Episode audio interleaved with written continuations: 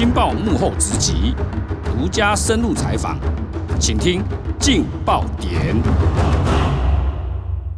各位听众，大家好，欢迎收听由镜好听与镜周刊共同制作播出的节目《劲爆点》，我是镜周刊执行副总编辑吴明仪。今天请到现场的来宾是我们的另外一位副总刘荣，我们欢迎刘荣。呃，各位听众，大家好，我是刘荣。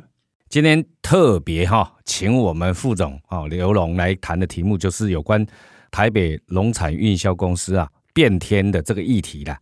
以前大部分都是农委会跟台北市政府两边协调出来董事长跟总经理的人选啊。这一次在还没有六月要改选之前就知道说变天了。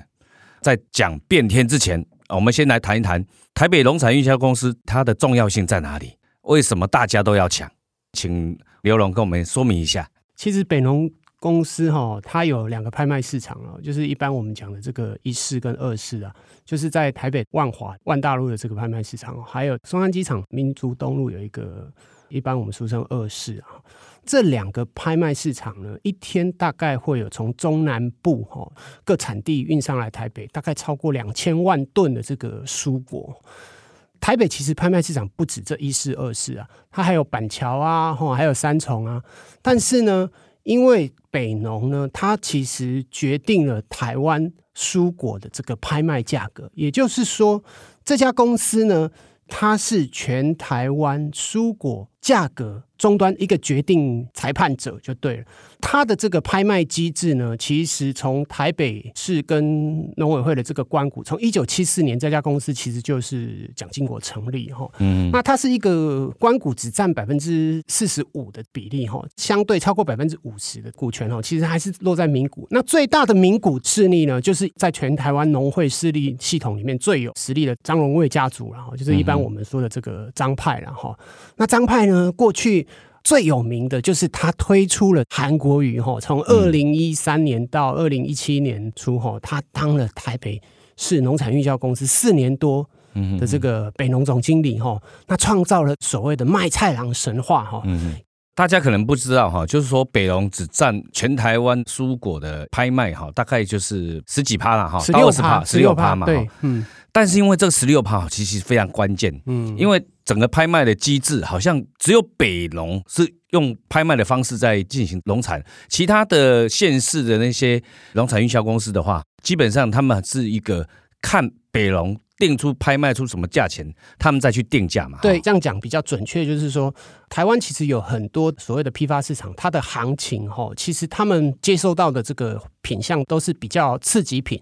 那因为台湾有很多的五星级饭店都是在台北嘛，所以很多农民他都知道说，我今天如果只要种出特级品的这个蔬果的时候，我一定是第一时间运送到北农来拍卖。那当他定毛就是所谓的我这个最好的这个品相的这个农产品定出来，比方说一公斤三十块的时候，嗯，那再来一级品、二级品、次级品，它慢慢的它就会有一个递减的这个效应下来。那这个行情跑出来之后呢，那比方说这个呃三重啊，或者是这个板桥的市场，呃是甚至于我们一般讲的云林西罗的这个拍卖市场哈，嗯，它就是依照北农定出的这个拍卖行情来决定它市场上的行情。也就是说，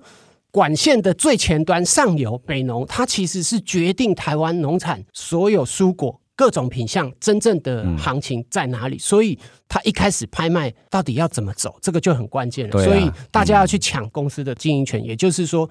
当北农决定了最上游的这个价钱之后，后端的部分它当然影响行情的话，大家会比较关注的地方是在这里。问题是说，哎，奇怪，官方明明就是占了四十几趴的股权嘛，哈，不管是农委会或者是台北市政府占了四十几趴，民股是最多的啊，为什么每一次都是经过农委会跟台北市政府去协调出董事长跟总经理的人选啊？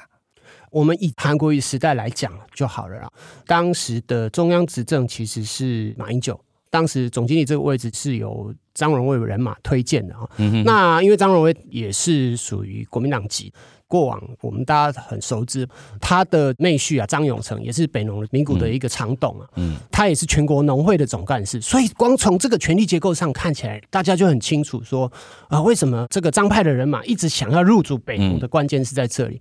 那为什么柯师傅过去这八年张荣的人马也是处心积虑的，每一次都想要重夺北农的这个经营权。但是呢，在过去这几届，包括过去四年是农粮署派的一个总经理，还有更早之前的是吴英宁嘛。对，那这些事件呢，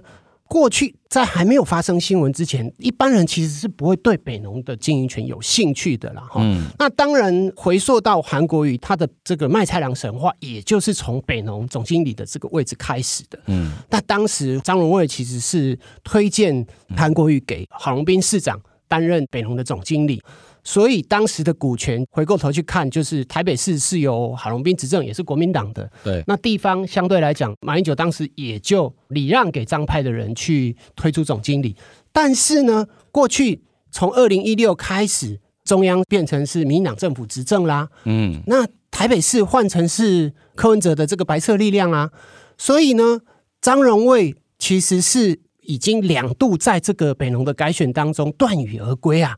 那柯文哲也曾经爆料啊，他说张荣惠曾经找他想要见缝插针拿这个总经理，其实不是一次了。当时就已经私底下跟柯文哲讲说：“啊，你麦去做民进党的细汉的，然后意思就是说你来跟我合作啦，你不要去当民进党的附庸啦。”从股权来讲就好了，到底整个北龙有几席的董事？嗯，台北市政府掌握几席？对，农委会几席？对，那民股占几席？那这样我们就会比较清楚说，哎。以往的惯例都是北市政府哈跟农委会决定，嗯，为什么这一次就变成是由张荣卫可以去主导去整合名股就可以变天？张荣卫其实关键点在于说，他目前为止在北农的席次也可以拿到五席，北农其实有二十三席的这个董事的席次啊，也就是说谁拿了十二席，对，谁就可以主导北农人事案嘛哈，嗯。那因为北农是总经理制，嗯，董事长一旦出炉以后。就可以指定看谁有来担任总经理，经理嘛？没错，是。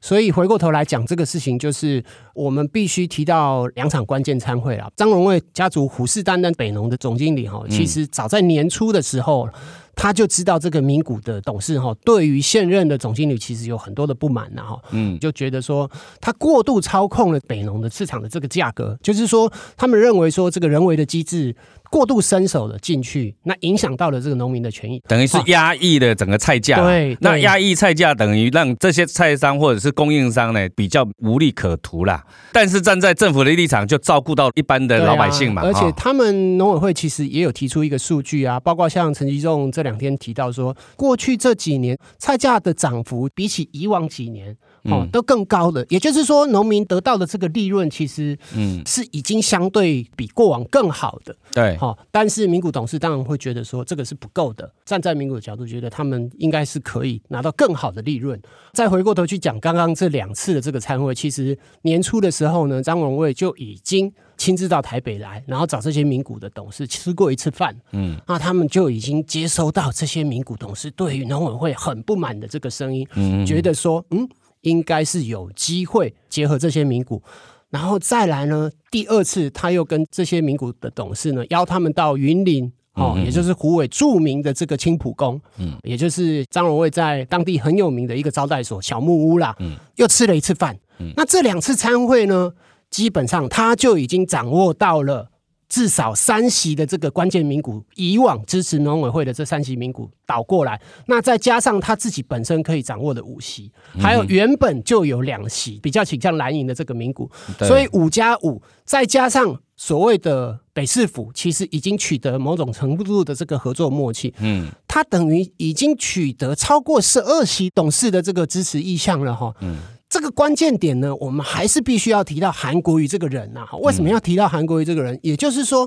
目前在台北市当副市长的这个李世川副市长呢，嗯，他过往也是韩国瑜的高雄市的副市长啊。哦，当然他自己也是蒋万安咨询很重要的一个关键人。蒋万安私底下曾经问他说：“哎，那有这些声音的话，那我们到底要继续跟农委会合作呢？嗯，或跟张荣味人马来合作呢？”嗯。当然，李四川其实他也有跟蒋万安分析了这整个现在股权的状况，还有这些民股对于所谓的农委会的不满，那最后也取得了蒋市府的这个合作的默契哈。其实到三月四月的时候，嗯，就已经态势底定了。也就是说，这些名股其实都已经被张荣惠人马整合了。比赛已经结束了啦，还没开打，就看起来张荣惠就很提早已经知道整个名股的明星思变呐。对，已经完全不满现任总经理的作为嘛，哈。对。那现在北龙的人赛，如果依照这个方式，那他们会推派什么人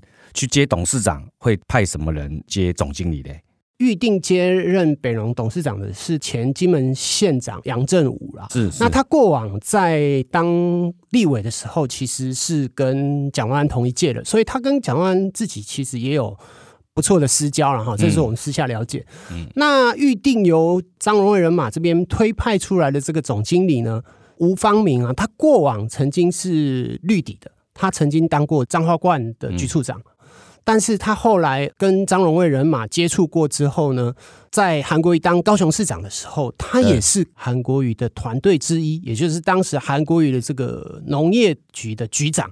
从这些脉络看起来啊，为什么我们这次下标跟新闻的这个走向，我们都很明确的用这个韩国瑜人马的这个部分？其实光从刚刚讲的这些李四川啊，还有像吴方明预定接这个北农的总经理，对，还有整个后面其实张荣卫势力哈，